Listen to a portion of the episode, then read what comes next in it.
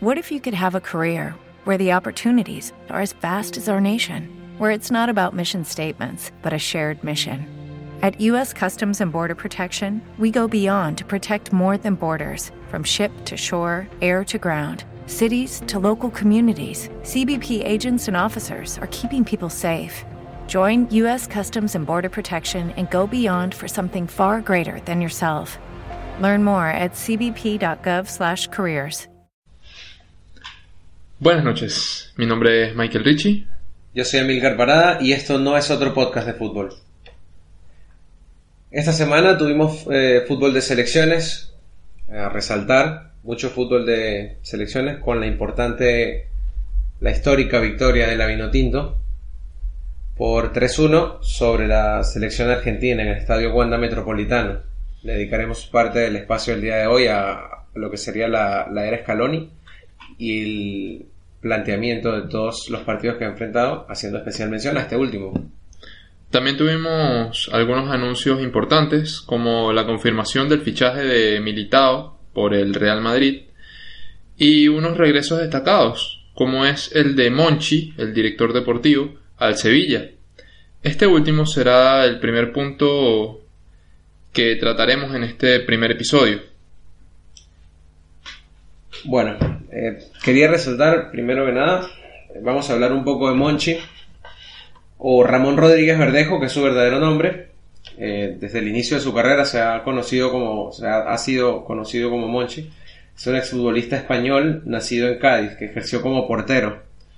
Inició muy pequeño en el Club Deportivo San Fernando, uno de los equipos locales de Cádiz, y debutó en el 86-87 Ahí rápidamente llamó la atención de varios ojeadores de los equipos importantes.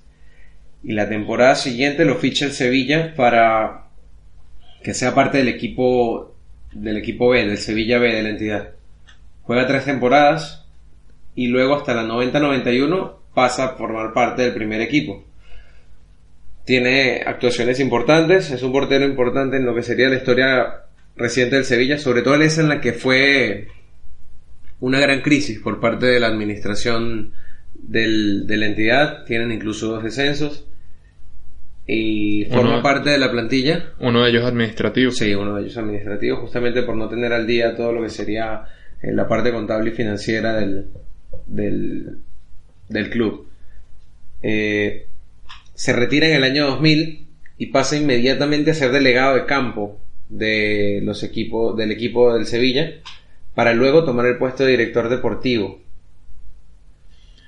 Eh, en este momento es en cuanto comienza la leyenda, comienza a labrarse un nombre, eh, con las, los fichajes bastante recordados, eh, las negociaciones que llevó a cabo, pues, gracias al gran profit que dejó en las arcas del club hispalense. Creo que, creo que Monche es un es un tipo que sabe muchísimo de, fútbol, pero sabe mucho también de lo que es la gestión, de la gestión de, de, de jugadores, de la gestión de justamente gestiones monetarias, porque a fin de cuentas muchos negocios fueron cerrados directamente por él. Conforme pasaron los años fue tomando más poder en lo que sería el club y era justamente por, por, esas, eh, por lo asertivo que era con, con las decisiones. Eh, como sabemos justamente, bueno, fue, se vio involucrado en el equipo en los dos descensos. Eh, luego de esto se empieza una reestructura completa.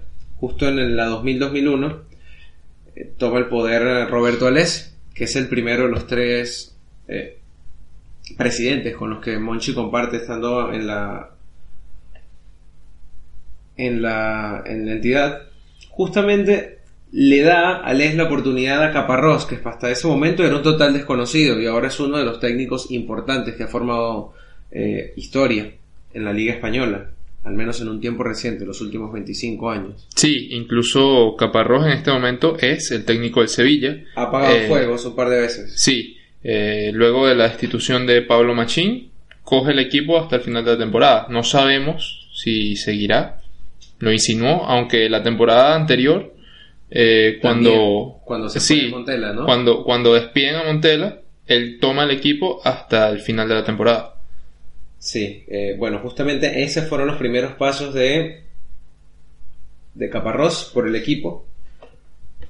Eh, tiene, dura cinco años en, en la entidad, siendo el técnico, el director técnico, resaltando eh, justamente que en la primera temporada que tiene, por más de ser un, un técnico desconocido, viene justamente uno de estos descensos que tuvo el equipo y terminó ganando el título de segunda división con tres partidos de antelación. La verdad fue un logro bastante importante porque se tenía, o sea, no se esperaba incluso ganar el título de la segunda. Claro. Eh, justamente ahí empieza la gestión de Monchi. Es, es bastante importante justo que en su primer, en sus dos primeros mercados, Monchi llega a fichar hasta 21 jugadores. Hace altas reestructuraciones completas del club, unas no muy buenas, otras considerables que forman parte de todo este ciclo de la parte de Caparrós. Hubo jugadores que resaltaron en toda la gestión, o sea, fueron parte desde esos primeros. Y bueno, es una, es una reestructuración, una reestructuración que era necesaria para renacer de las cenizas, porque era un club que se, que se venía abajo, sabemos que ha pasado un par de veces, que estos clubes de repente tienen, tienen baches, pasó hace poco con el Parma incluso. Sí. que tuvo Parma. cuatro, cuatro descensos automáticamente por inconvenientes también administrativos, por crisis. Eh, son prácticas comunes, parece que es muchísimo, 21 jugadores, porque es, raro, es armar un equipo completo. Pero si vamos a un ejemplo reciente, podemos ver que San Lorenzo incorporó 10 jugadores cedidos para mejorar su campaña en el torneo local hace menos de 3 meses. En eso. eh, pues- ¿Te está gustando este episodio? Hazte fan desde el botón Apoyar del podcast de Nivos. Elige tu aportación y podrás escuchar este y el resto de sus episodios extra. Además, ayudarás a su productor a seguir creando contenido con la misma pasión y dedicación.